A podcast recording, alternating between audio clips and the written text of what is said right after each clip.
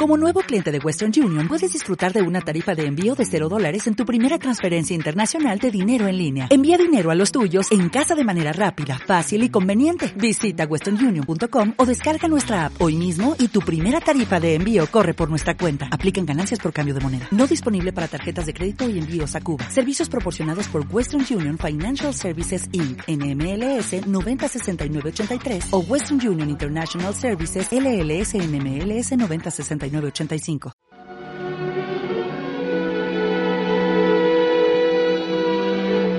Era una mañana de noviembre, fría, gris, plomiza. Me levanté temprano para echar un vistazo a los periódicos. Noticias de pandemia, vacunas mágicas, mapas de colores. Caray, siempre la misma. Solo quería salir de mi municipio. Diablos. Había planeado ese atraco desde hacía mucho tiempo y la maldita pandemia había hecho de las suyas. Los muchachos me esperarían en la 42 con la 25. Saldríamos del coche con el rostro cubierto, pero supongo que ya nada de eso tenía sentido. Ahora todos llevan la maldita mascarilla. El mundo se había vuelto loco. Que me aspen si algún día lograba entender algo de este embrollo.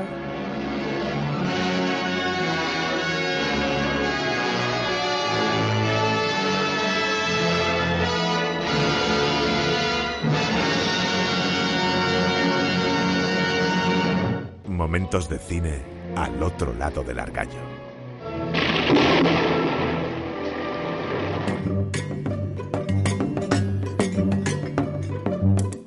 Voces al otro lado del argallo, un podcast rural sobre voz, locutores online y mucha jajara.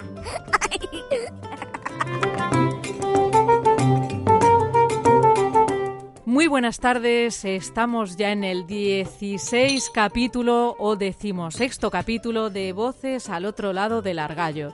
Y bueno, tenemos hoy un especial que nos hace mucha ilusión. Por fin vamos a entrevistar al alcalde de Cabuérniga, a Nicolás Toral, que es amigo desde hace un tiempo y que es un alcalde que lo está haciendo súper bien. Y estamos muy contentos de por fin entrevistarle, porque llevábamos detrás de él varios meses. Y que me diréis, ¿y por qué hacemos una entrevista de un alcalde en un podcast de locución como pretende ser este? Y bueno, pues eh, tenemos aquí a Alain Auradón, que es mi colaborador, que os va a explicar por qué. Qué bonito, me han pasado la papeleta de explicar esto. Pues bueno, realmente, eh, a, ver, a ver, limitarse a hablar del mundo de la voz, aunque podríamos hacer 28 horas seguidas hablando del mundo de la voz, pues es absurdo, ¿no? Entonces, eh, este podcast no es solamente el mundo de la voz, el título lo indica, es Voces al otro lado del argallo. Y pretende hablar de las locuciones y tribulaciones de una familia de locutores en el mundo rural. Pues dentro de eso es una parte importante eh, quien nos gobierna y dirige, ¿no? Que no es cuestión de que sea alcalde o no sea alcalde, que eso es lo de menos. O sea, es un vecino, amigo nuestro, que tiene un montón de cosas interesantes y sobre todo que nos parecen interesantes porque confluyen con nuestros gustos. En cuanto a música, actitud ante la vida y actividades. Entonces, pues con Nico hablamos de cosas y estamos a gusto. Y Está entrevistado, pues por eso. Y luego, claro, evidentemente, porque es el alcalde de este municipio en el que vivimos. Es una de las grandes voces al otro lado del argallo, Eso en es. resumen. Voz autorizada, ¿no? Exacto. Y hoy la pregunta del día que hemos hecho en la calle es ¿qué le pedirías a tu alcalde, al alcalde en general de tu ciudad, de tu municipio, a un alcalde que todavía está por descubrir? ¿O qué harías si tú fueras alcalde? Pobrecitos nosotros, porque no tenemos parque. Díselo, pídeselo al alcalde. Dile, alca- señor alcalde, quiero que abra el parque. Pero es que, es que no quiero, yo no soy mayor. Yo quiero decírselo a tú. Vale, se lo digo yo, cariño. Eh, siempre me fijo, pero hoy sobremanera me dio por fijarme no ya en las cagadas de los perros, sino en las meadas. Y es que es horroroso, porque están todos los bordes de los escaparates, mm, si lo limpian como si no, porque como lo hacen al cabo del día, 40 perros y a 40 diferentes horas, está o al lado de cualquier papelera o de cualquier árbol, de cualquier señal. Está de cualquier jardinera, todo, todo, todo, todo lleno de pises alrededor. Y bueno, es una vergüenza. Y está todas las ciudades hechas una mierda de meaos. Le pediría diálogo. Diálogo no como una herramienta, diálogo como un fin. Diálogo por el valor del diálogo en sí mismo.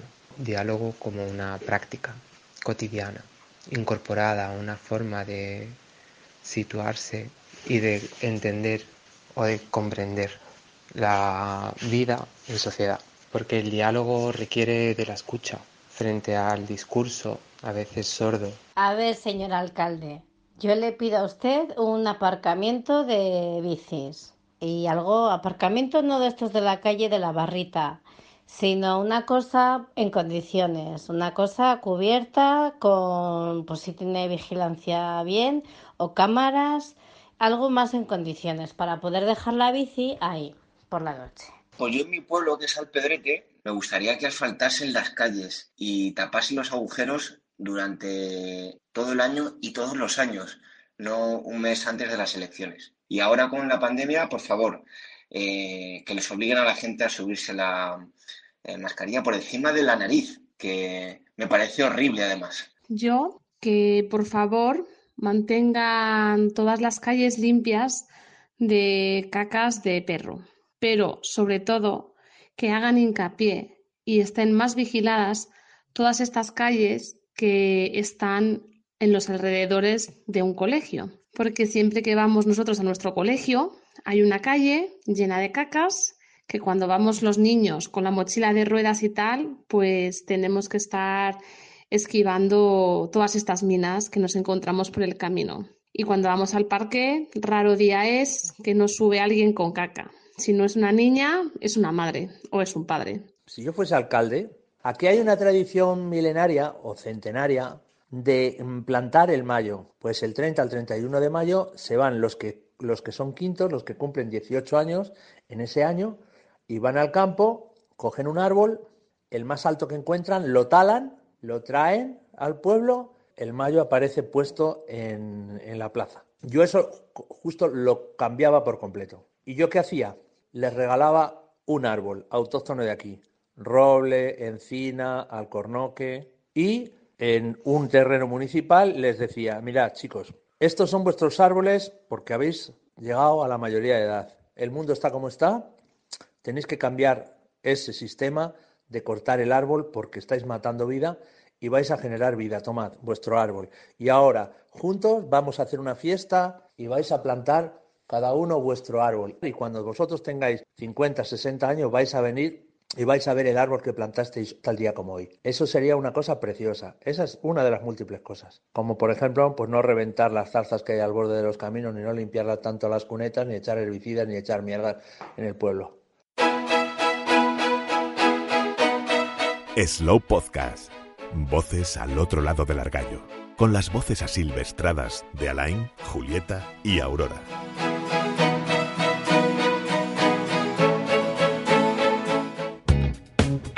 Hola, soy Ainhoa. Te invito a escuchar Voces al otro lado del argallo. Te vas a divertir mucho con Aurora.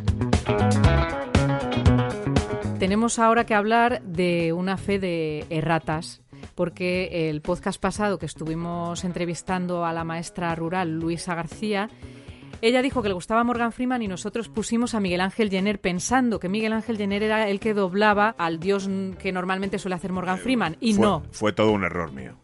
Es decir, en, directo cuando grabamos la entrevista ahí bajo un magnífico roble, ella dijo lo que le gustaba, que era la voz de Morgan Freeman, y yo, que soy un boca chancla, dije que era Miguel Ángel Jenner. Y es que, pero creo que es un error más común. Una cosa es Miguel Ángel Jenner, el padre de Michelle, que hace la voz de... De Samuel L. Jackson. Eso es, que Samuel L. Jackson, eh, lo más reconocido, lo, más conocido y lo más eh, recordado por todos es el momento Pulp Fiction, cuando ejecuta a dos camallitos de poca monta, que le recita unos versos de la Biblia o alguna Biblia americana sí, de estas. Sí, ese corte lo pusimos justo Vale, pues el mes pasado. pues- pues. Y os aseguro que vendré a castigar con gran venganza y furiosa cólera a aquellos que pretenden envenenar y destruir a mis hermanos. Y, y nos hemos liado, o yo me he liado, confundiéndole con la voz de Dios, con Morgan Freeman, el que dobla a Morgan Freeman, que Morgan Freeman creo que mínimo dos veces ha hecho de Dios en varias películas. Sí, sí, sí. Y ahora mismo no sé quién es la voz de Morgan Pues Freeman. es pero el actor Parecía también así muy Pepe rotunda. Mediavilla, Fíjate. que falleció hace un par de años, ¿Ah, sí? Y ya no podremos tener esa super voz porque no solamente doblaba a Morgan Freeman, sino que te vas a quedar muerto, doblaba al gran personajazo de Gandalf en El Señor de los Anillos. ¿Es el de Gandalf? Es la misma voz y lo vamos a Corred, escuchar. insensatos. Corred, insensatos. ¡Corred, insensatos! Y tengo que acordarme de que algunos pájaros no pueden ser enjaulados. Sus plumas son demasiado hermosas. Y cuando se van volando, se alegra esa parte de ti que siempre supo que era un pecado enjaularlos. Y vamos a hablar también de que Julieta y yo hemos empezado a ir a clases de pandereta, algo que no se me había ocurrido hacer en mi vida porque yo tocaba la guitarra cuando era pequeña y si en algún momento hubiese retomado algún instrumento hubiese sido la guitarra o en su defecto el piano, que también me gusta mucho, pero nunca hubiese pensado esto. El caso es que vamos las dos, es un formato muy chulo, que luego hablaremos con el alcalde de ello y estamos encantadas. Julieta está súper picada, se le da muy bien y, y a mí, bueno, pues eh, poco a poco, porque no es fácil. Lo que pasa es que, claro, nos ha, hemos tenido como tres o cuatro clases en la escuela folk del municipio de Cabuérniga, pero como las cosas han empezado a incrementar los casos de positivos y demás, pues el alcalde, que es muy precavido y muy prudente, ha decidido cerrar la escuela. Entonces, ahora mismo estamos ensayando en casa, pero no podemos ir a la escuela, que tenemos una profesora que es un cañón de profesora que nos explica genial las cosas y escucharéis nuestros progresos con la pandereta. Por ahora os dejamos un adelanto de cómo estamos progresando.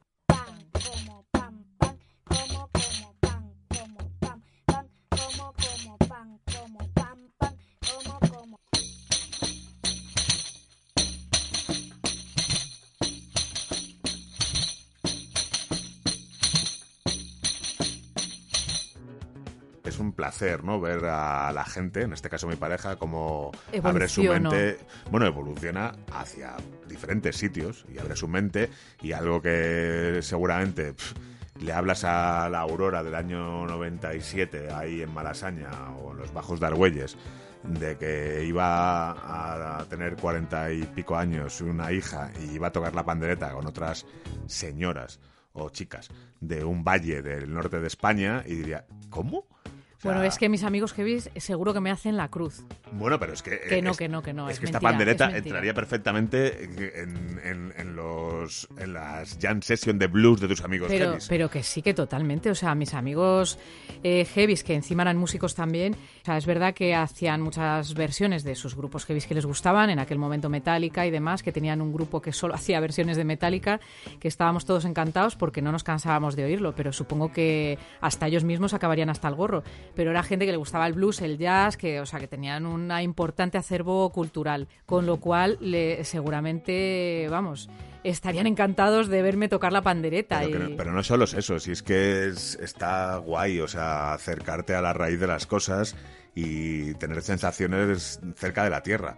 Y es que es muy buena idea, o sea, y es que además es percusión y acompaña un montón de canciones super guays.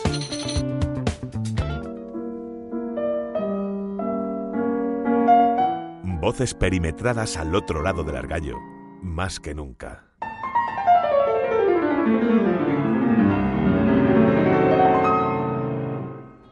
Os animo a escuchar voces al otro lado del argallo. No te lo pierdas. Es Chupi Chupi. Yo me lo paso muy bien oyéndolo. Y ahora vamos a hablar de los trabajos de locución que hemos tenido en este mes de noviembre.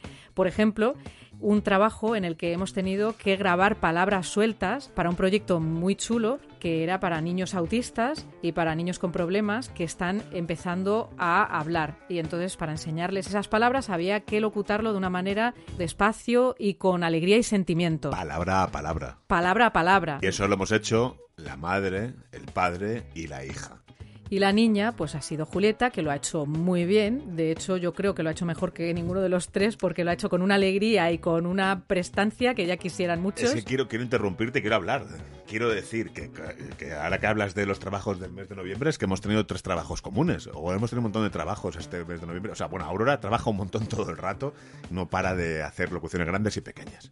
Pero este mes, Julieta y yo, que somos los satélites de, esta familia locutora, hemos trabajado bastante. Y, es que Julieta está destacando ya. O sea, está, las dos cosas que ha hecho han sido increíbles. O sea, muy dirigida por su madre, lógicamente, y está guay que la dirija. Pero es que luego el resultado es una pasada. Y luego, otro trabajo que ha surgido, que la verdad es que lo, lo tratamos con normalidad ya, pero es genial. O sea, nos han pedido que pongamos voz a un spot eh, municipal que, pretende revalorizar y, e incentivar el comercio local de Cabezón de la Sal, ¿no? que es eh, la cabeza de partido de aquí, de nuestra zona. O sea, el sitio donde bajamos a hacer las compras. Gran parte de las compras hacemos en nuestro pequeño pueblo, en Valle de Cabornica, que hay un supermercado maravilloso, Covirán, que tiene prácticamente de todo, pero bueno, pescado y otras cosas. Y nuestros pequeños productos de herbolario los compramos en Cabezón, bueno, que es un lujo, una ciudad de 8.000 habitantes, con un comercio que es que es, que es verdad, es que es muy cómodo y muy, muy bueno. Y entonces nos han pedido que hagamos la voz y, el mismo texto lo hemos hecho la madre, el padre y la hija. Y yo no creo que sea amor de padre, es que el, mejor es el de Julieta. Que luego el montaje que han hecho final, pues sale un poquito Julieta. Pero el, el texto que ha sido el mismo, insisto, para los tres, el de Julieta es que es genial. Este es el cabezón alegre y festivo, industrial y culto, donde lo mismo puedes comprar el manjar que solo hay aquí como disfrutar de un buen masaje o comprar la última novela que se lee en todo el mundo. Y todo esto es posible porque somos más de 1.800 personas dispuestas a hacerte la vida mejor y más fácil cada día. Por eso te esperamos con los brazos abiertos, como lo hicieron nuestros padres con los tuyos. Desde siempre. Desde siempre. Gracias por venir. Gracias por venir. Gracias por compartir tu vida con nosotros. Voces al otro lado del argallo. Un podcast de locución, argalladas y vida en el pueblo.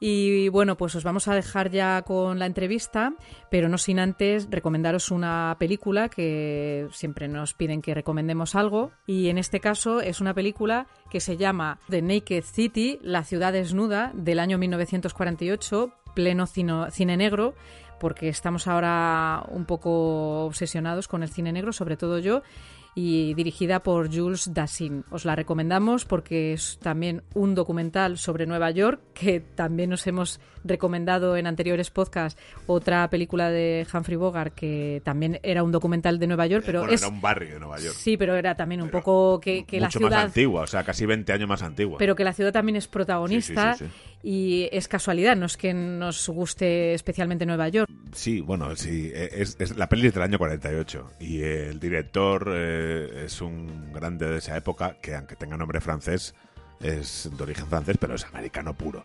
Que luego, curiosamente, también grabó, eh, dirigió películas en Francia.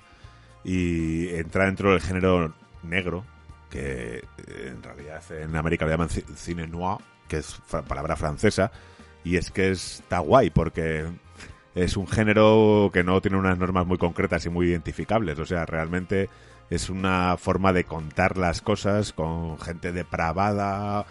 Es la primera vez que se hace cine desde el punto de vista del criminal y en el que siempre hay involucrada una mujer, una traición y un caso policíaco, podríamos decir, que un poco son las bases para el cine negro en el que por primera vez eh, no juzgamos al criminal, sino que nos ponemos en su punto de vista, porque fue después de la, de la Segunda Guerra Mundial y ya pues eh, el, mundo perdió su inocencia, los americanos perdieron muchas cosas, entre ellas pues su buenismo y yo creo que ahí empezó un poco el tema escéptico, cínico, todo, todo este percal que por ejemplo lo encarna perfectamente nuestro apreciadísimo Humphrey Bogart.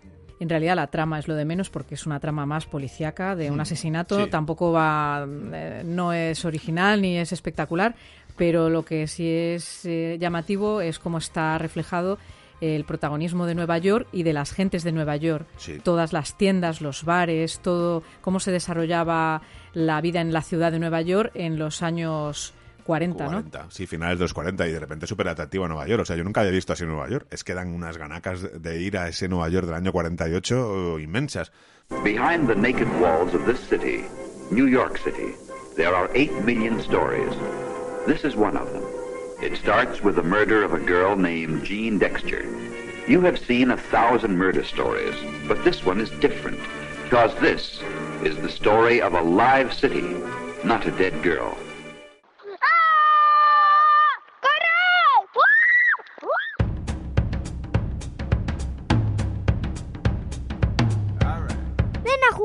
Nosotros al otro lado del argallo, porque la voz es nuestro juego.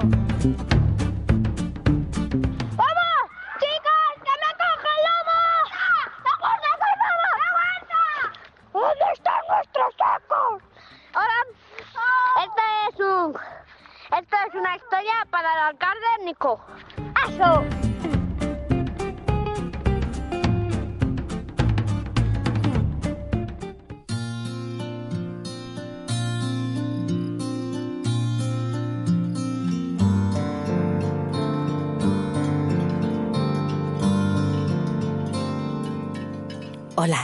Soy Cabuérniga, tierra de hidalgos montañeses y casonas de piedra labrada. Crecí bebiendo las aguas del río Saja y al abrigo de frondosos bosques. Los primeros humanos llegaron a mí hace más de 3.000 años y a lo largo de la historia mi valle ha servido de vía para que los antiguos romanos llegasen a la costa y los foramontanos crearan una ruta en mis entrañas para repoblar la meseta. Mucho ha sido el trasiego de carros por mis caminos. Muchas las cosechas de maíz y alubias sembradas en las mieses, sustento de tantas familias.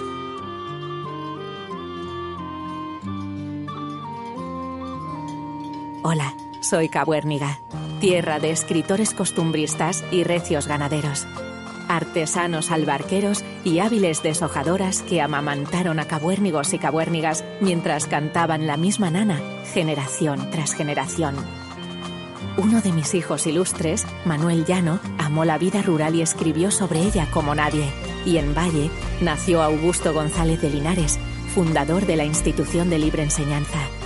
El lento trasiego de mis pueblos te atrapa como el elegante caminar de las tudancas las chimeneas ahumando en invierno con el rugir del Saja o el Quivierda de fondo, las campanas de Santa Eulalia llamando a los parroquianos cada domingo, tomarte un blanco de solera mientras los mozos entonan una montañesa en la barra, disfrutar de un buen cocido y de los sabores del norte. Sopeña, Renedo, Carmona, Terán, Fresneda, Yendemozó. Valle, San Pedro, Viaña y Selores. Hola, soy Cabuérniga y estoy de vuelta.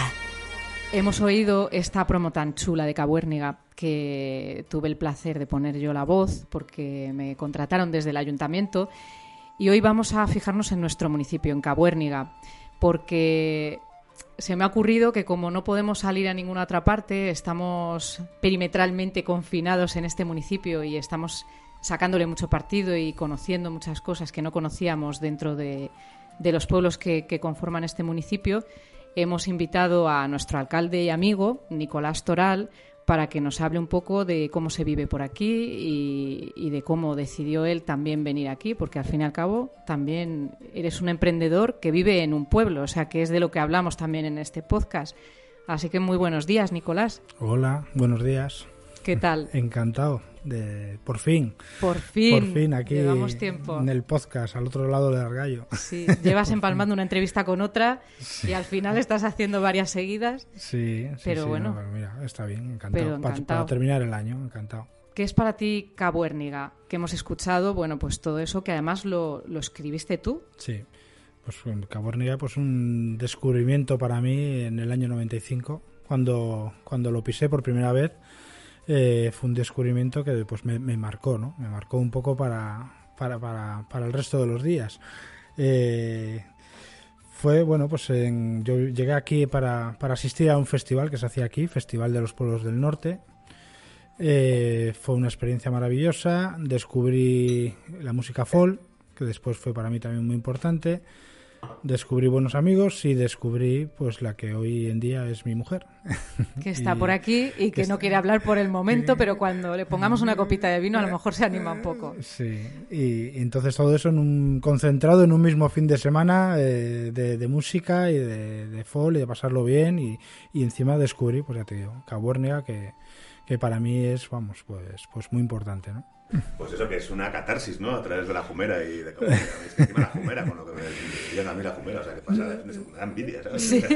O sea, Sí, pues eh, yo en aquel momento, pues chico de barrio, de ciudad, que bueno, sí, por supuesto los, mis orígenes están en, el mundo rural, en la zona de Val de San Vicente, muy cerquita de aquí, en la zona de San Vicente del Monte, ¿no? Mi familia viene de estos lugares y no es que me era desconocido ni mucho menos, pero pero Cabuérniga yo creo que tiene un punto más de rural, ¿eh?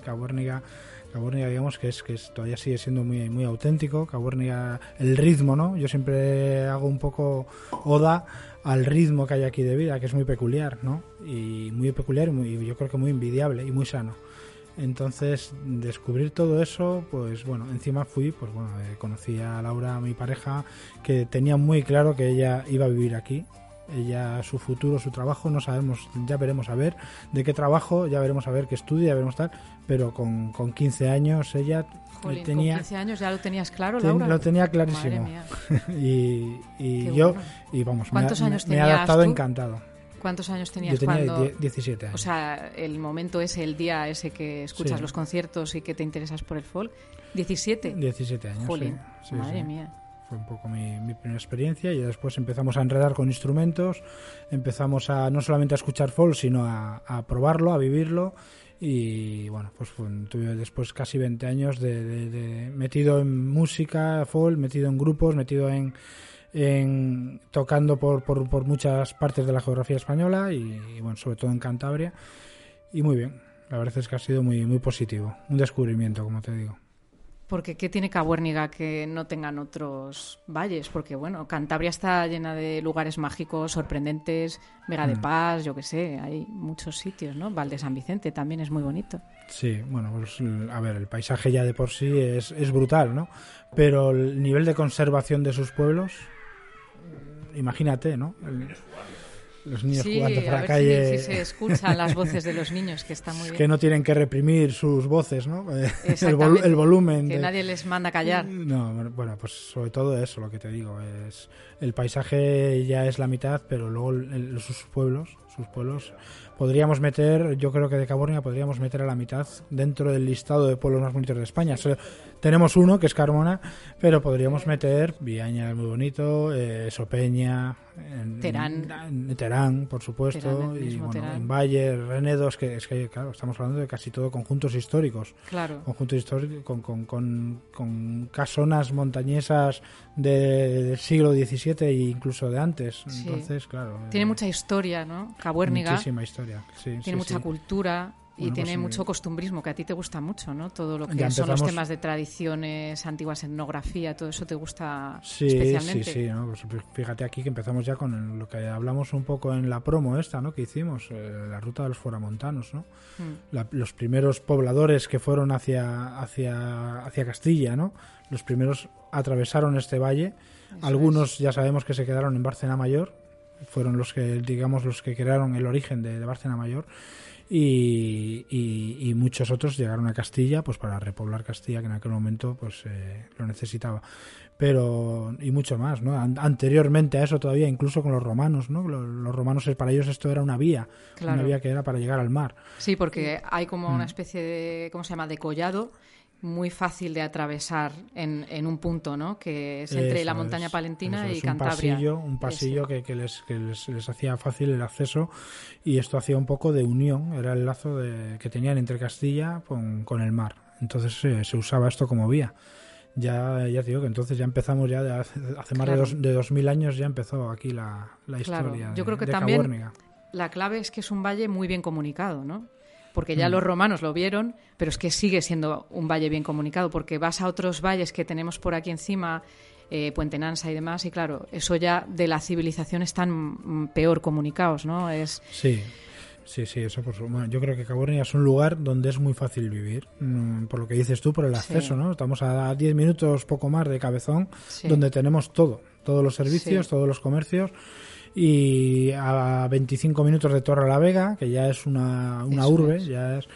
Y bueno, eh, para, para, mira, por contarte un ejemplo, eh, ayer mismo eh, se ha presentado el que va a ser nuevo secretario interventor de nuestro ayuntamiento. Viene de Madrid y viene, bueno, pues eh, nos sorprendió un poco que dice, no, es que estoy pensando vivir en Santander y Anda. venir todos los días a trabajar. Y, y claro, dice, no, estoy pensando, pues me voy a buscar algo de alquiler en Santander y voy a venir todos los días a Cabornia a trabajar. Y digo, ¿tú estás seguro de eso? Dice, vamos, dice, para nosotros en Madrid, claro. Ya, claro. El hacer 40, 45 minutos para, para ir a trabajar es lo normal. Sí, sí, sí. Es lo normal. O sea, ya, ya es un lujo allí, porque mínimo, un mínimo allí. una hora. Sí. mínimo una hora, ¿no? Casi todo el mundo. Y, y dice, joder, para mí es lo normal. Hacer la salida de Santander, seguramente que no hay mucho follón comparado con Madrid, eh, será muy fácil. Me vengo aquí a Cabornia en 40, 45 minutos. Ya Bueno, está. conocemos gente que vive aquí y que trabaja en Santander. Sí, sí, ¿no? sí. Ah, no. Todavía. ¿Y qué te, qué te impulsó a ser alcalde? Que eso nunca lo hemos hablado. Bueno, pues en principio no era el propósito ser alcalde. Y, y nada, bueno, en principio yo y digo, bueno, quiero participar en intentar que haya un cambio en Caburniga. Ese era el, el objetivo era ese, no había más. No era el objetivo ser alcalde, que me parecía, Ya. me parecía muy difícil, ¿no? Alguien de fuera. Sí, sí, a mí me parecía fuera. dificilísimo también. Claro. Cuando te presentaste dije, yo no sé, qué difícil, ¿no? Sí. Eh, imposible, o sea, eras como, ya te daban por derrotado. Es que es muy curioso. Eh, alguien que lleva, aunque lleva 20 años aquí, es de fuera. Eh, porque es, Entonces- exacto, porque eras Sí. de fuera simplemente. Sí, claro. Entonces Mm. ya es como que, uff, no sé, este no, lo, lo miedo, el miedo a lo desconocido, ¿no? Yo creo también mucho, el miedo a lo desconocido. Vale más lo que tenemos, aunque haya fallos, vale más lo que tenemos que no vete a saber lo que, lo que nos traen de fuera. Y, y entonces la idea era participar. Bueno, vamos a montar una candidatura. Me rodeé muy bien de gente implicada, gente joven de aquí del Valle que también buscaba un cambio. Gente que confió en mí, porque yo en todo momento dije, oye, iros vosotros primeros, que sois de aquí. No, no, tú, tú, tú, que, tú que tienes más ideas, que tienes más proyectos, que tienes... Tú, tú. Digo, no, que a mí no me importa. Yo, o sea, no tengo ningún afán de ponerme aquí el primero de la cola. Os ponéis vosotros aquí, pues sois los de toda la vida de Cabuérniga, y yo os apoyo y mis ideas van a estar encima de la mesa igual. Pero ellos estuvieron muy claro. No, no, tú. Sí. No sé, fue un poco igual también. Venga, tú, tú delante.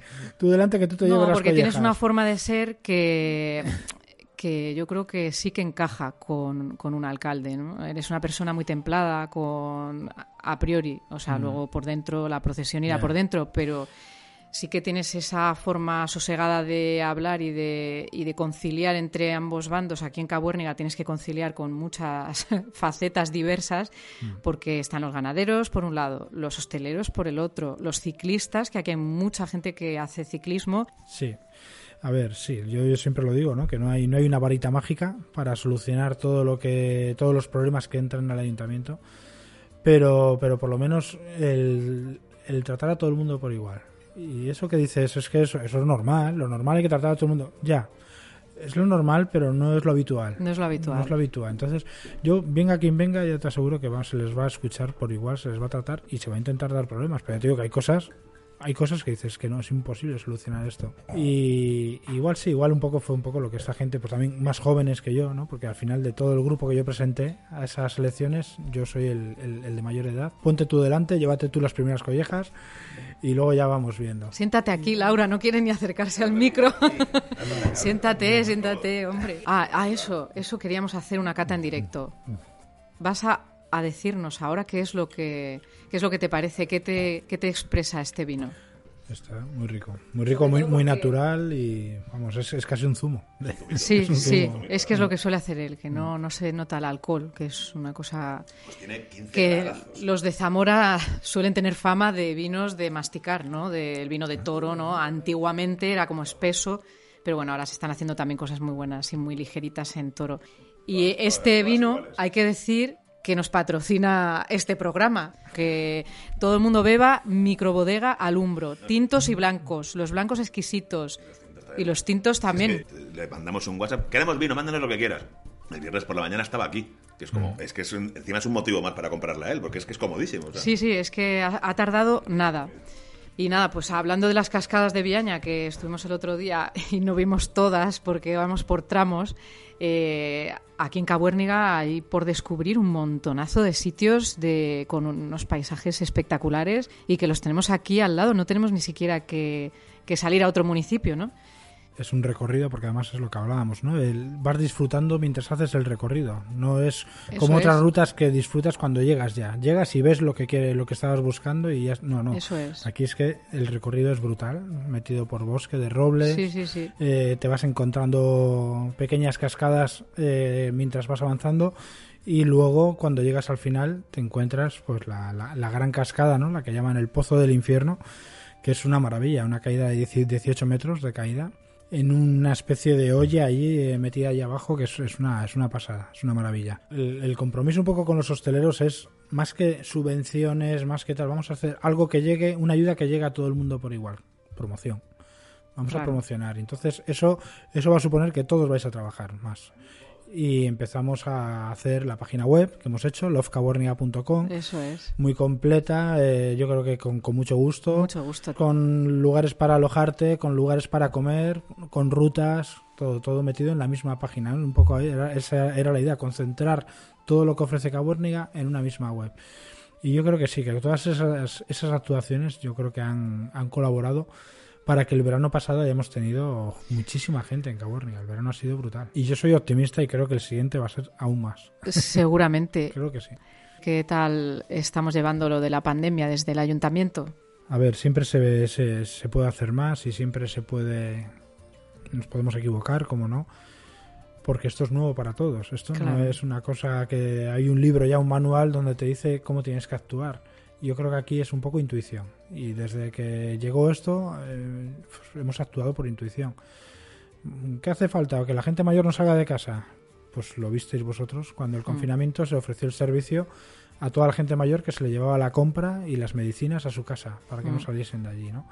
Eh, hay que cerrar los espacios públicos, pues ahora de momento habrá que cerrarlo, ¿no? Ahora Claro. recientemente hemos cerrado toda las- la escuela de música, Ya, una eh, pena. la- las clases de, de lo que había de yoga, de chikun, de hemos tenido que cancelarlo todo porque las ludotecas también, La que- filmoteca, la que estaba empezando, que estábamos Sí. súper contentos con Sí, esa que- iniciativa. que por fin después de 50 años había cine otra vez en Caborniga. ¿eh? Hacía Exactamente. 50 años que no...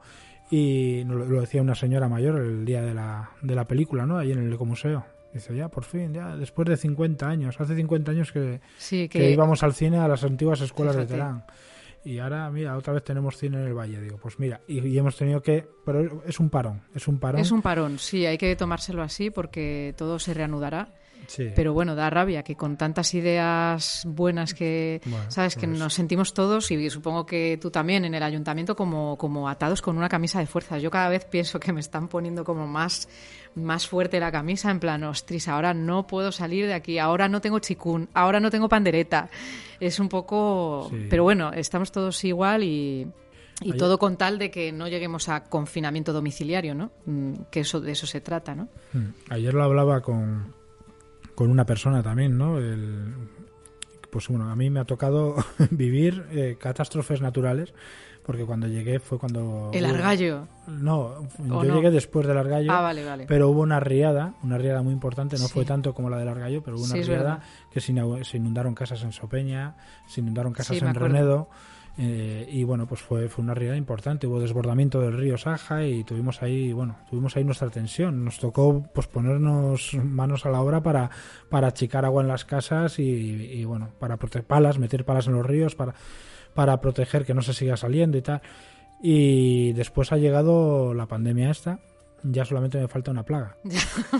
es que la plaga ya es esa. Madre mía. Me falta una plaga ya de langostas o algo así. Ostris, de langostas, no, por favor, que tengo yo una fobia con las langostas. Pero sí que es verdad que, ostris, es un reto, ¿eh? Eso hace callo. es que yo creo que ya de esta te vas a seguir presentando como alcalde, ¿no? Porque ya después de haber gobernado en las circunstancias más adversas que puede tener una persona en su carrera política, eh, yo creo que cuando estén los años de vacas gordas va a ser coser y cantar, ¿no? Digo yo. Laura, ¿tú qué dices? yo creo que sí. Ya veremos, ya veremos. ahora mismo no estoy pensando en las siguientes Ahora mismo hay ¿eh? que barrer a favor de, el momento actual y salir de esta lo mejor que podamos. lo decía esta semana en otra entrevista. Eh, que normalmente cuando, cuando entramos pues fue un poco para, para intentar ir a mejor, ¿no? Vamos a tomar medidas con proyectos, con ideas para intentar ir a mejor nos vamos a tener que conformar con no, con no ir a peor. Con mantener, con mantener, lo que hemos, eh, lo que tenemos y no perderlo. Bueno, y hablemos del colegio. ¿Qué es el colegio en Cabuérniga? ¿Qué representa?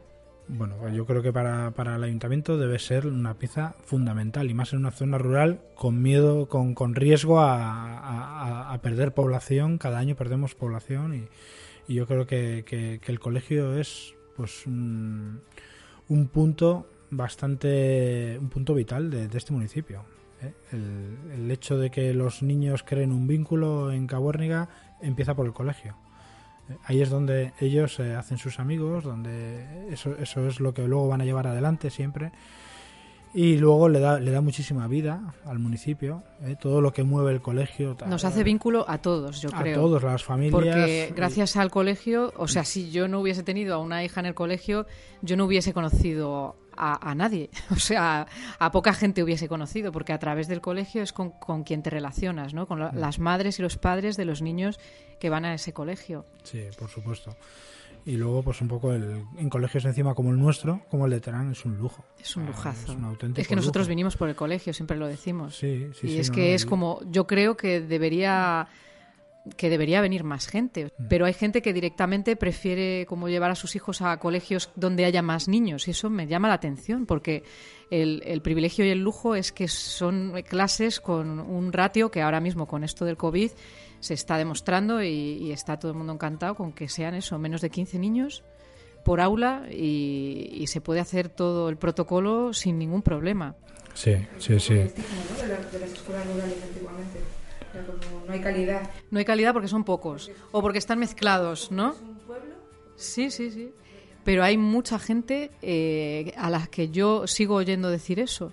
Porque bueno, eh, también eh, Nico y yo nos conocemos de, de facetas de, la, de Lampa en el cole y tal, porque bueno, tú sigues en el consejo escolar, ¿no? Sigo, sí, sí, llevo ya pues, que eso ha sido, eso es política también, o sea, eso ha sido yo creo tu primer, tus inicios, ¿no? Dentro del mundo sí, sí, así mis, político. mis inicios en intentar mejorar en las intentar cambiar las cosas, que eso es lo que en realidad habría que presentarte no como un alcalde, sino como una persona que trata de cambiar las cosas. Una persona como tú y como mm. yo, que es lo que a mí me, me, da esa impresión de ti, ¿no? Que es como si yo que es lo que también eh, pensé ¿no? cuando me metí en el AMPA, en plan, yo no tengo aquí ínfulas de nada, yo no quiero tener poder de nada ni nada, que mucha gente lo, lo, piensa, ¿no? De este se ha metido a esto por tal. No, simplemente es que veo que las cosas no se están haciendo, o se están haciendo mal, o no se está haciendo lo que debería hacerse, ¿no? Se están perdiendo subvenciones. En el caso del AMPA, me lo dijo eh, nuestra vecina de aquí del pueblo, dice, es que a mí me da muchísima pena que, veo otros colegios que están utilizando las subvenciones que les da la Consejería Escolar y nosotros estamos perdiéndolas todas por no tener un AMPA, porque ha habido una, un vacío de un par de años en los que no había AMPA ni siquiera, ¿no? que es lo que tenemos los padres eh, como, como instrumento para cambiar las cosas, ¿no? para intentar tener representatividad en el colegio. Sí, sí, claro. Sí, sí, ya digo que no era, no era el fin, era meterme ahí, ¿no? Era, vamos a meternos ahí a ver si, si podemos dar nuestra, nuestra opinión, podemos dar nuestras ideas y podemos empezar, y sobre todo trabajar. claro, yo he venido es que aquí a gestionar, a trabajar, ¿no? He venido a, a lo- un poco el concepto que se tiene de muchos alcaldes, ¿no? De, eh, a las comilonas y a... Es vamos, que es eso, es que es eso, que te a- te estamos muy confundidos todos con el tema de o nos tienen muy confundidos y muy mal acostumbrados muchos políticos, porque es como, nada, este se va a meter ahí para intentar, pues eso, prebendas, eh, sacar de aquí, de allá. Pero yo creo que las nuevas generaciones eso. vamos a, a Yo- cambiar eso. En el año y medio que, que llevamos nosotros, yo creo que se ha visto que, que Caborniga, bueno, pues estaba, estaba dormida. Caborniga estaba dormida, tenía ahí un potencial brutal y sin embargo no se estaba, no se estaba explotando, ¿no? Y yo creo que en el último año y medio uf, todo lo que se ha hecho, ¿no? Como por, por ponerte un ejemplo, ¿no? Las ferias, ¿no? Cómo, cómo han cambiado las ferias en cuanto a organización, en cuanto a, a afluencia de ganado y de público, eh, eh, la cabalgata de Reyes, ¿no? Cómo se organizó. También. Bueno, Ya. pues ya el año pasado se hizo una cosa, un recorrido Ya, qué pena por, que nos lo perdimos. por valle con bueno, pues con caballos, todo muy natural, nada de a motor. Eso fue casi que un requisito mío bien. decir aquí nada a motor, todo antorchas, caballos y todo el mundo a pie. Por, hay necesidades invertidas. Los que venimos de, los que nos hemos quedado en un barrio de ciudad, venimos buscando eso, lo, lo natural, lo, lo, lo- lo auténtico, y los que se han criado en el mundo rural, pues igual necesitan el, el modernizar un poco su día a día. Yo creo que la esencia de Cabornia, si queremos que siga teniendo su esencia pura, tiene que ser como se hacían las cosas antes, ¿no? Como dicen los mayores que se hacían. Y yo creo que eso es un poco a los que hay que escuchar y, y respetar eso. El día que perdamos eso, perdemos la esencia, ¿no? Yo pongo de ejemplo muchas veces zonas de Francia también muy rurales eh, que se han convertido excesivamente en turísticas y han perdido toda su esencia. Ya, ya no queda gente de la de allí, del lugar. Ya. Ya Es que queda el británico que ha ido y ha montado su tienda, el, yo qué sé, el de, el de París que ha ido y ha dicho, me apetece irme aquí a montar a la campiña, me voy a la campiña. a-". Y no, no, yo creo que, que ahora mismo lo que hay que hacer es conservar esa esencia, ¿eh? intentar, sí, bueno, no quedarnos atrás, eh, pues en otros temas como el tema de, de fibra óptica y de, de- de internet y tal, Claro. tenemos que intentar ponernos al día, pero, pero precisamente Sin en las perder eh, costumbres. las costumbres. Hemos preguntado a la gente qué le pedirías al alcalde. que tengamos alguna representación deportiva, algún eh, pues algún equipo de, de lo que sea, ¿sabes? Que pueda venir aquí gente, que puedan ir los críos, pues eh, competir o hacer algún tipo de convivencia, ¿sabes? Un equipo de lo que sea que represente al Valle de Cabuérniga. Yo le pediría al alcalde una piscina que, mm, que bajas con tirolina y luego de la tirolina te tienes que caer. Ah, vale, pero antes de- te tienes que caer seguro. Y luego te caes a la piscina. Bueno, pues lo que yo le pediría a mi alcalde eh, sería que llevara a cabo políticas de repoblamiento rural. Eh, tanto para personas que hasta este momento han sido ajenas al municipio y que vean en Cabuérniga una opción para vivir, eh, como sobre todo, incidiendo sobre todo en, que los jóvenes del valle pudieran quedarse, si así lo desean, eh, a vivir en, en su, en su zona, ¿no? Sin tener la obligación de tener que irse fuera, proporcionándoles, pues eso, sobre todo en vivienda y en trabajo. Un parque para las bicis. Pues con saltos, subidas. Como estamos un poco apartados, aunque está cerca de Cabezón, y el hecho de los horarios de los autobuses que no son tan frecuentes, el que, por ejemplo, pudiera haber una aplicación donde estuviera respaldada pues, oficialmente ¿no? pues por el ayuntamiento, de manera que la gente que tuviera esa aplicación estuviera registrada y entonces se pudiera dar ese servicio de transporte, ¿no? Es decir, si yo, por ejemplo, voy a trabajar a las 9 de la mañana a Cabezón, igual hay alguien que le venga bien y entonces a mí no me cuesta nada y se monta en mi coche, ¿no? Bueno, pues yo como vecina del Ayuntamiento de Cabuérniga, pues del municipio, eh, siempre he considerado que vivir en un pueblo es un privilegio, pero que parece ser que muy pocos, muy pocas familias queremos aprovechar. Yo le pediría para que siguiese siendo un privilegio a nuestro alcalde y a todo el equipo de gobierno que intentasen conservar los servicios mínimos como el médico, la farmacia, el cole, que no nos lleven a nuestros niños a otro cole. Y, y, los bancos abiertos, en fin, todo para que sea nuestra vida aquí más cómoda y no tengamos que desplazarnos para absolutamente todo a otros municipios. También pediría que organizase actividades para que nuestros hijos pudiesen conocer lo que hay fuera de aquí, eh, abrirles sus ojos al resto del mundo. Me gustaría que desde la corporación, desde el ayuntamiento, se fomentase la creación de empleo o facilitar el autoempleo con, con ayudas. Pues yo lo que le pediría a mi alcalde sería la idea de explotar los recursos naturales que tenemos presentes en este maravilloso valle. Y hablo un poco de lo que conozco, lo que tengo aquí cerca y lo que me inspira. Eh, siempre he soñado con una senda verde que una todos los pueblos de Valle, desde Sopeña hasta Fresneda, y así mejorar las comunicaciones. Eh, la rehabilitación de caminos, como el que nace en Fresneda y va de Yendemozó y de Yendemozó a Correpoco, es muy interesante y el arreglar el telesférico manual que tenemos que cruza el río sería todo un puntazo. También el acondicionamiento de acceso a lugares del río para el baño, porque tenemos unas pozas brutales y no todas tienen un buen acceso. ¿Qué te ha parecido todo lo que ha pedido la gente? Muchos eh, inciden en el tema de la repoblación, de intentar que los jóvenes no se vayan. Yo creo que esa sería una idea mm. interesante, ¿no? Que... Sí, por supuesto. Yo Fíjate, cuando empecé en el ayuntamiento entré con un bueno con un concepto y, me ha ido cambiando en este año y medio. ¿no? cuando entré era un poco hay que hacer algo para captar a gente de fuera. Hay que captar que venga más gente a Cabuernia. Ah, eh, me, ha cambiado eso. Ahora te diría que hay que cuidar lo que tenemos. Y yo creo que, por supuesto, que no hay que perder de vista lo otro, que ojalá que venga mucha gente, pero, pero yo creo que ahora el objetivo tiene que ser eh, cuidar a lo que ya está eso es. Eh, que no falten servicios, porque si no faltan servicios y los que ya están están a gusto, hay continuidad. Y el que venga se va a encontrar ya servicios. Y entonces yo creo que así todo te diré que nos hemos llevado la sorpresa la semana pasada de que hemos vuelto otra vez a pasar la barrera de los mil habitantes. ¿Ah, sí? ¿Se han empadronado nuevos? Sí, sí. Yo cuando empecé había 970 empadronados. ¡Ostras! Y hemos remontado ahí ese, ese más 30. Bueno, también la pandemia, ¿no? Ha ayudado. La pandemia, por supuesto. Bueno, pero todo sea todo suma, sí, sí, nos da igual como sea. Da igual, eso es, efectivamente. Yo creo que en es este importante. Caso, sí.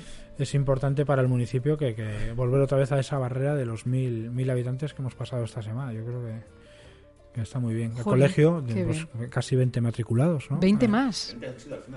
18, 19, o sea, han sido, sí, sí.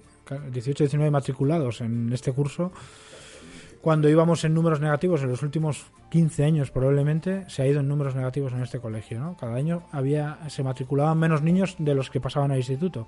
Este año ha sido al revés.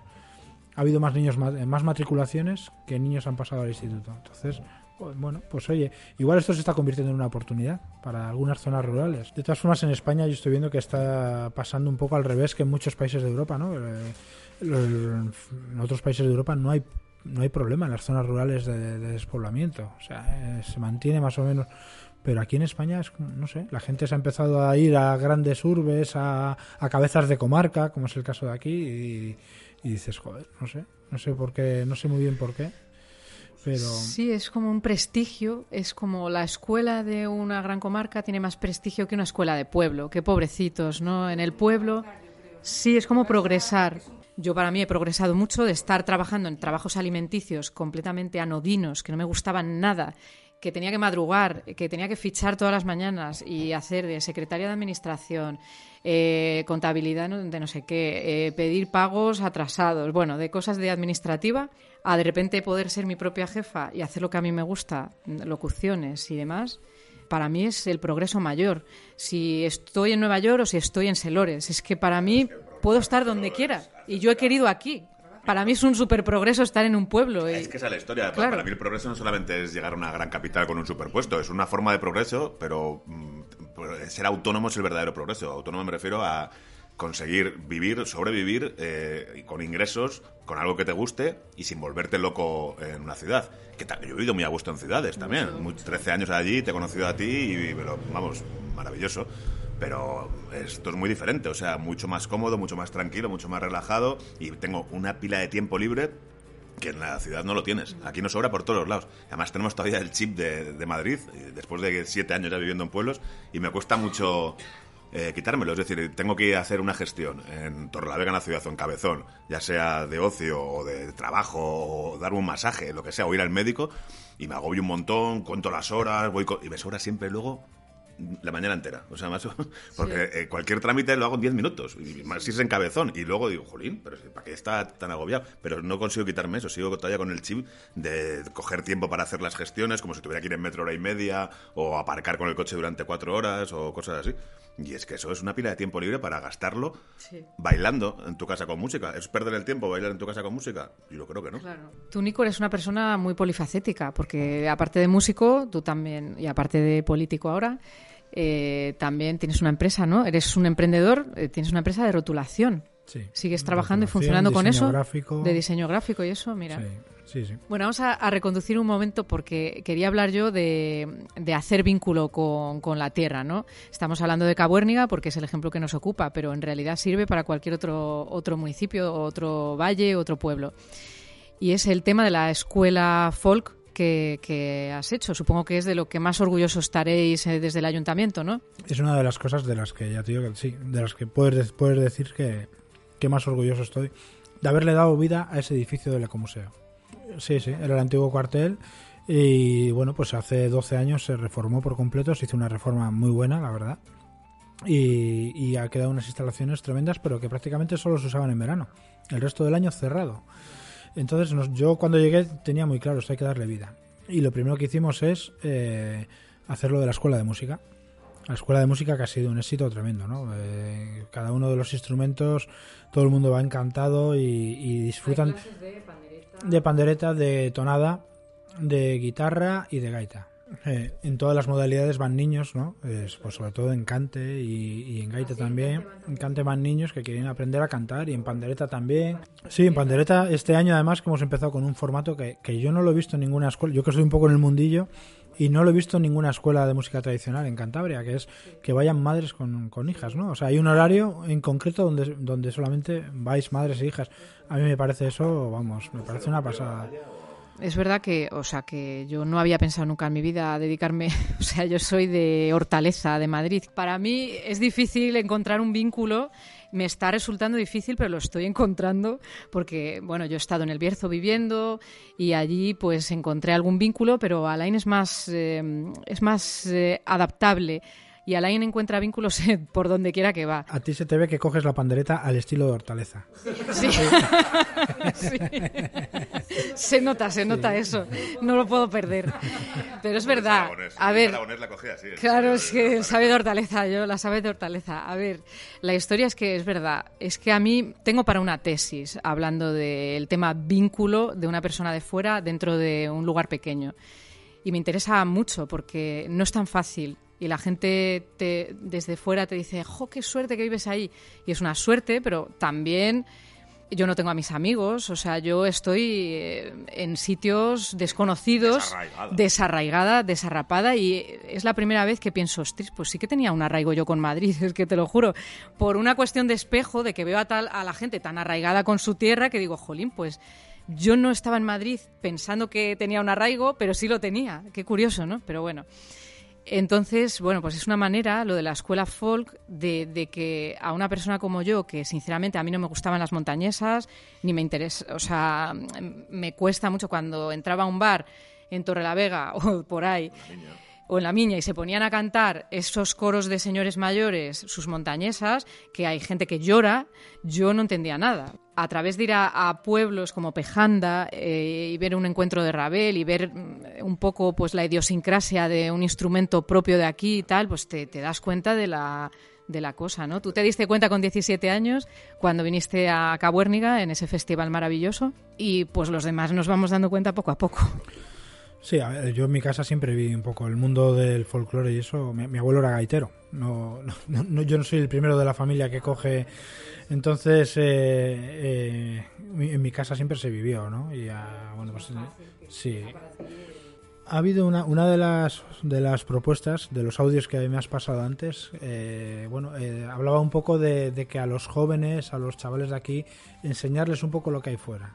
A mí me parece también buena idea eso. O sea, y de hecho, cuando esto pase, desde el ayuntamiento vamos a participar y vamos a colaborar con ese grupo de jóvenes que no- con los que nos reunimos. Ya sabes que cada tres meses hacemos un pleno con la juventud y les hemos dotado ahora un local en Sopeña para que puedan ellos tener un local y hacer ahí sus actividades y les estamos echando una mano, ¿no? Y con ese con ese grupo de jóvenes y, y vamos a intentar un poco crear alguna forma de, de- de alguna vía de escape para, para que ellos conozcan un poco lo que hay fuera. O sea, de hablo- cuando hablo fuera, mm, hablo fuera incluso de España, ¿no? De ver, oye, que vean por lo menos en otras zonas rurales qué es lo que se puede llegar a hacer. ¿Para qué? Mm, ellos, yo creo que todos con los que hemos hablado, que a veces lo hemos hablado en esas reuniones, tienen todos muy claro el quedarse aquí. Todos. Luego el día de mañana, bueno, ya sabemos que la vida da muchas vueltas y ya veremos.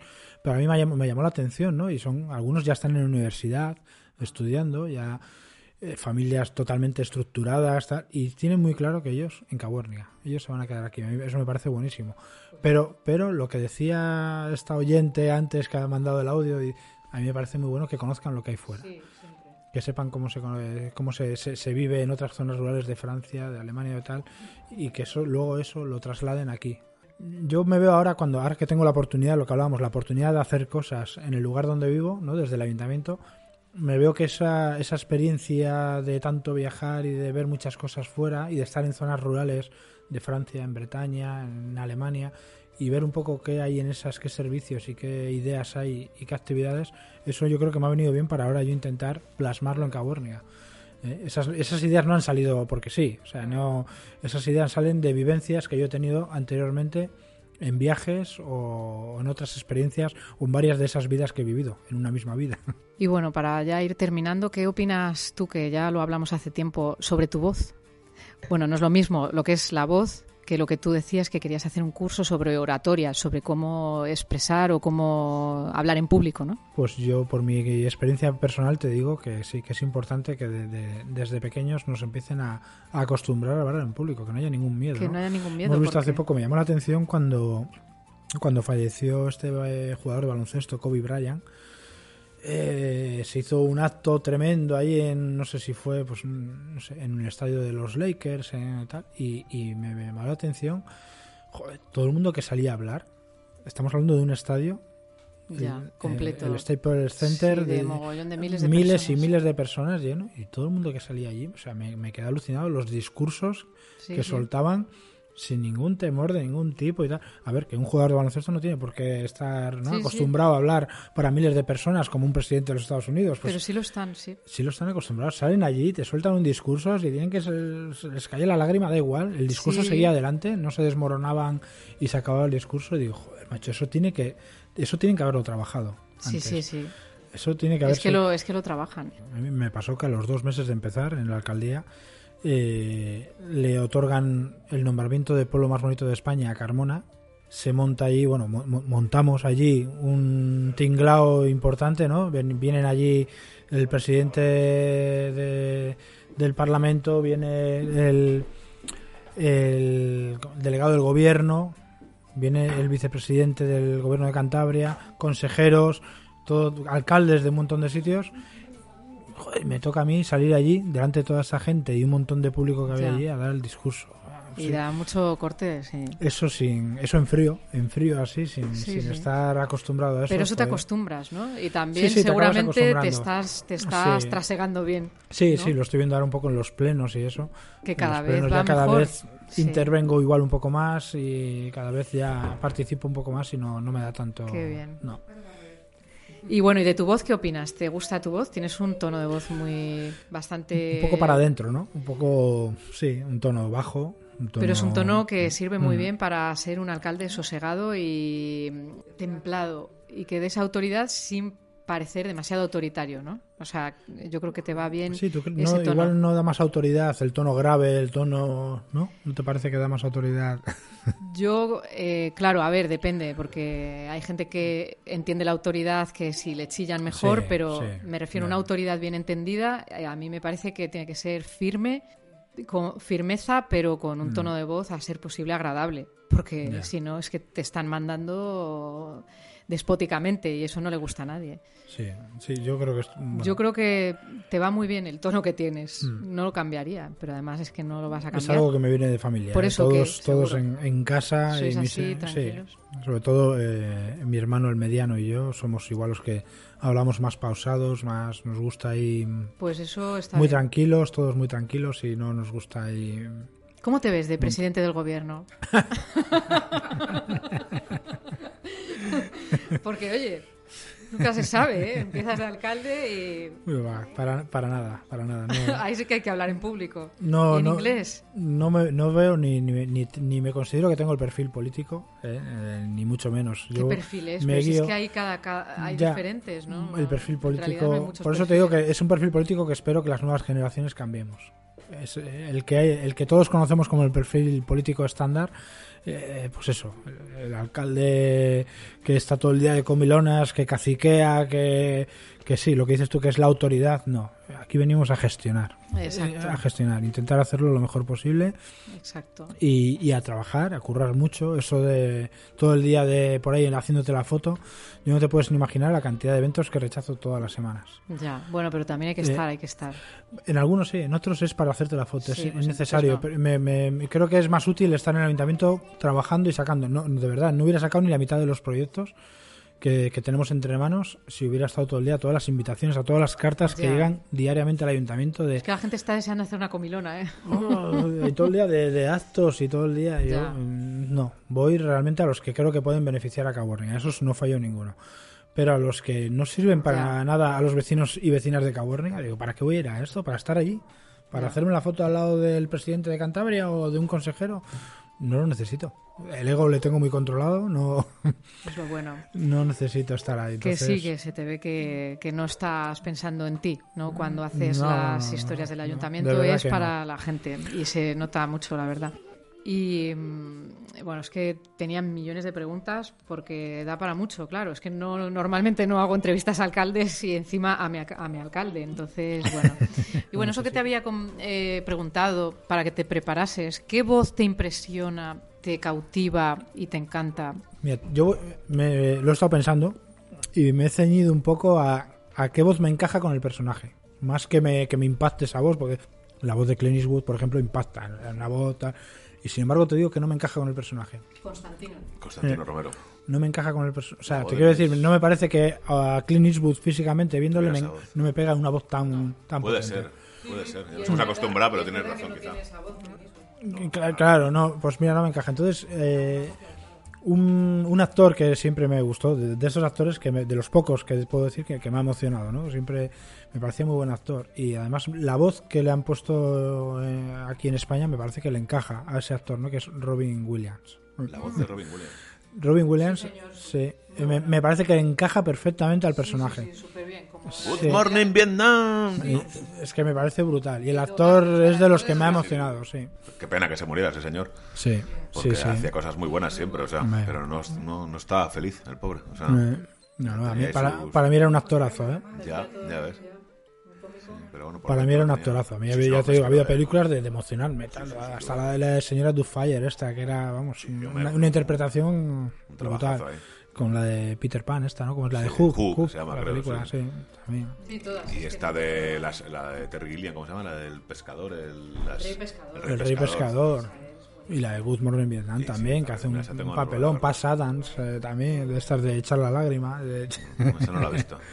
sí. Sí, sí, muchas cosas. Una pena, la verdad, porque, O joder. sea, esas películas te La de, la de, a mí de las películas, de mis películas favoritas, la del indomable Will, Will Hunting. Hunting, ah, qué buena. El indomable Will Hunting. De, de hecho, siempre me acuerdo de un diálogo, el, el diálogo este que tienen en el parque. Ah, que es Robin Williams, es verdad. Sí, sí, Robin el Williams es el, el psicólogo, ¿no? Es el, el- sí. Ese diálogo que tienen en el parque mirando el lago los dos, ¿no? Eh, Tú seguro que no has visto la capilla Sistina, ¿no, ¿No os acordáis de ese Sí, momento? sí, sí, sí, sí. Ya no me acuerdo. Ver, es que to- toda la película, el guion es un poco... Es un superdotado, ¿no? Sí, sí, sí, me acuerdo, me un acuerdo. tío que es un fenómeno que tal, pero lo que decía... construcción lo- sin ambición y... no Lo que decía. Robin Williams, ¿no? Tú lo- te lo has papeado todo. O sea, tú la teórica la tienes entera. Tú sabes perfectamente eh, cómo se hizo y quién hizo la capilla Sistina y tal. Pero dice, tú no has estado allí, tú no la has visto, tú no la has olido. ¿Eh? Tú no sabes nada de la vida, le quiso decir, ¿no? A mí eso me parece, no, me parece un peliculón, el indomable Will Hunting. Si te pregunto algo sobre arte, me responderás con datos de todos los libros que se han escrito. Miguel Ángel, lo sabes todo. Vida y obra, aspiraciones políticas, su amistad con el Papa, su orientación sexual, lo que haga falta, ¿no? Pero tú no puedes decirme cómo huele la capilla Sixtina.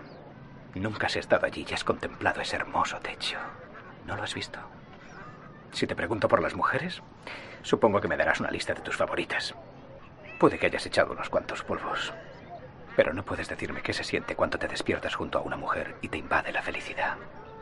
Ah, es que fíjate que es un personaje, o sea, los personajes que interpretaba Robin Williams, casi todos histriónicos y locuelos, le recordamos un poco por eso, pero mira, este de Indomable Will Hunting y por supuesto el Club de los Poetas Muertos, o sea, Mm. ahí mentor y conductor de, de, jóvenes almas, ¿no? En, en- en los dos casos y entra perfectamente en ese papel, ese, este señor, o sea, Y tenía ese- esa voz, ese, ese punto de duende casi, sí, era sí, sí, sí, era por eso, por un punto ahí de tal que le, que le encajaba con los gestos que constantemente estaba haciendo, que le encajaba con el personaje. Sí, es verdad.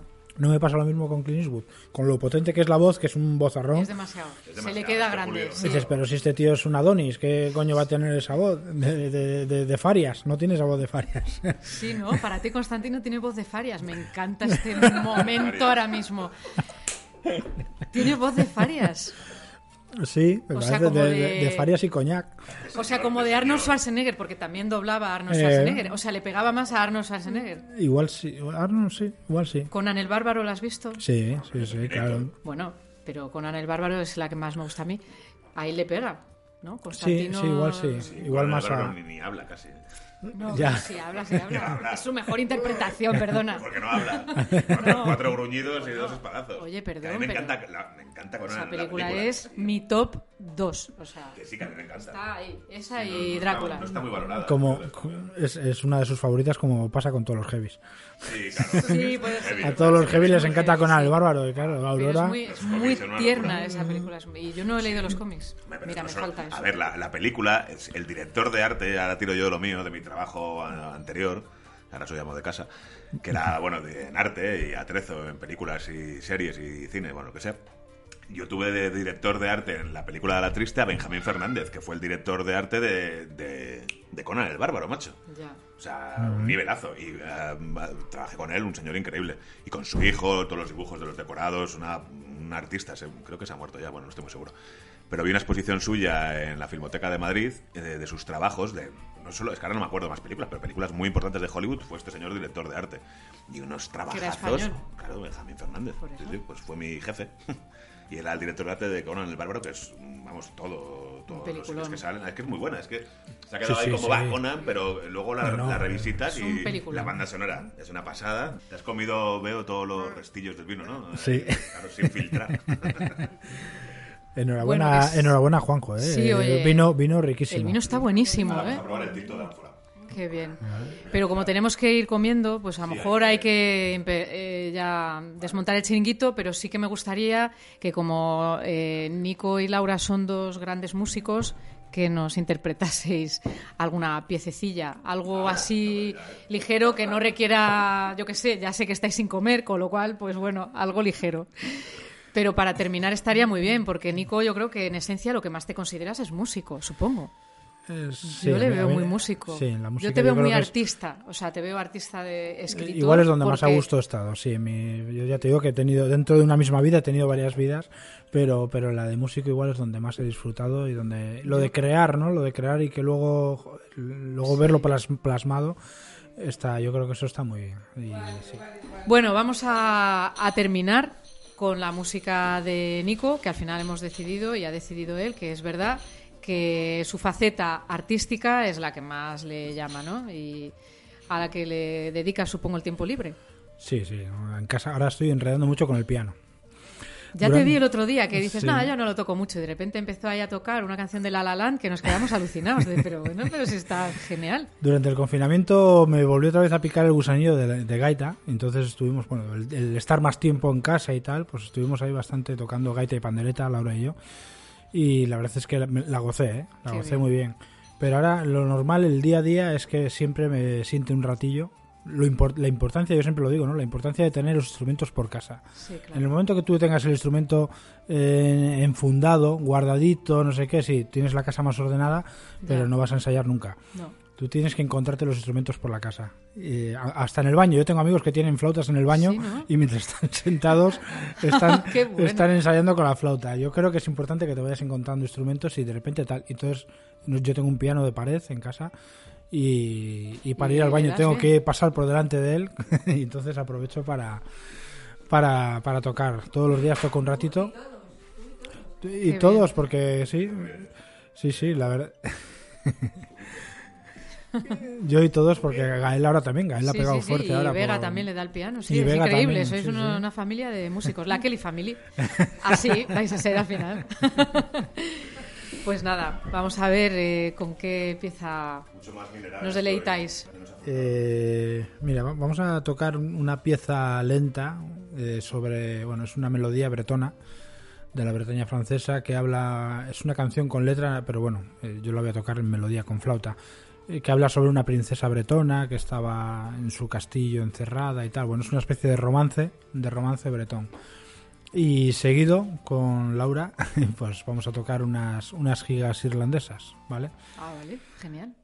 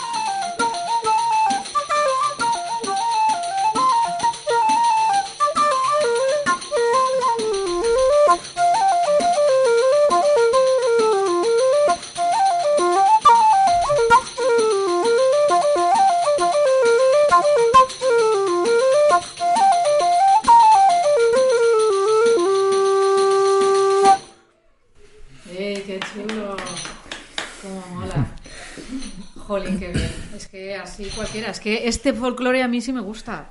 Las montañesas de los señores mayores que van a los bares, no. Pero esto es que hay mucho tipo de folclore, ¿no? Aquí Bueno, este, este es música celta, más bueno, que, esto más es que folclore es música es celta. irlandés. sí. Pero bueno, al final se dan la mano, ¿no? Que yo, aunque soy un enamorado del folclore y soy enamorado de las, de las costumbres y de la música tradicional, eh, a mí realmente lo que me gusta tocar es, es música celta. Eh, siempre lo, lo- bueno, lo llevo un tiempo pensándolo, ¿no? Cuando pase la, la fase esta, la etapa esta de, de alcalde, eh, ha sido tan intenso y ha habido también experiencias, pues eso, también un poco pues, desagradables y ha habido tal, que yo creo que cuando pase eh, mi desintoxicación va a ser con la música. Sí.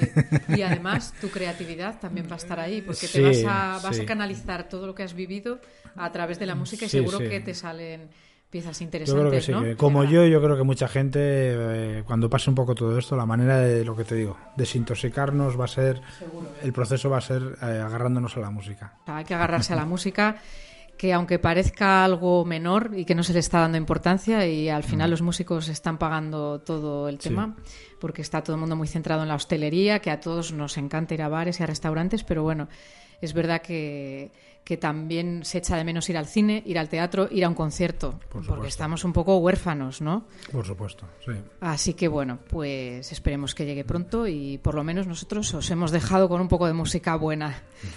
Bueno, muchísimas gracias por estar aquí, Nicolás. A y ti, Laura. a ti que Laura por- ha estado en la sombra, pero detrás de un gran hombre hay una gran mujer. la próxima entrevista a ti, Laura, que lo sepas. O sea, psicóloga y panderetera, pocas conozco, te digo. Mu- Muchas gracias, Aurora, por, por invitarme a tu podcast. Encantado y nada. eh, ya te he dicho que espero que, que empieces a, a hacer más podcasts sobre, sobre Cabuérniga, que yo creo que, que- que puede ser muy interesante. eso tenemos que ¿eh? hablarlo. Hay que Sí. hacer un podcast sobre los personajes de Cabuérniga. Sí, sí, eso puede estar muy bien. ¿no? Sí. y Bueno, sería un lujazo, además. Sería un ¿eh? lujo, sería un lujo, municipio como pequeñito, rural, como el nuestro, tener un podcast propio, ¿eh? sería, Sí. sería un lujazo. Sí, sí, Mm. eso hay que, hay que verlo. Bueno, pues nada. Venga, vamos a hablar de las condiciones. Eso. chin, chin. Chin, chin. Con el supervino de Juanjo Alumbro. Hemos estado toda la entrevista. Riquísimo, Juanjo, enhorabuena. Voces al otro lado del argallo, con Aurora Locutora. Me encantaría decir que, que estoy encantado eh, con que haya perros sueltos por la calle, que me gusta tumbarme en, los parques y si tengo suerte incluso pisar una mierda y tener unos cuantos años de suerte, ¿no? Ser un suertudo. Desde eso hasta no pedirle nada, porque como sé que no me lo van a dar, sin contar que además todo el plástico que va para envolver esas mini porciones de, de caca, pues, pues, joder, pues no deja de ser un derroche ecológico. Yo que sé, más plástico al medio y a ver cuánto dura una, una caquita, cuánto tarda en descomponerse. Y si así tienen la suerte de llevarla en el zapato, pues menos, está claro. La firma del molinero. Every day, we rise, challenging ourselves to work for what we believe in. At U.S. Border Patrol, protecting our borders is more than a job, it's a calling. Agents answer the call, working together to keep our country and communities safe. If you're ready for a new mission, join U.S. Border Patrol and go beyond. Learn more at cbp.gov/careers.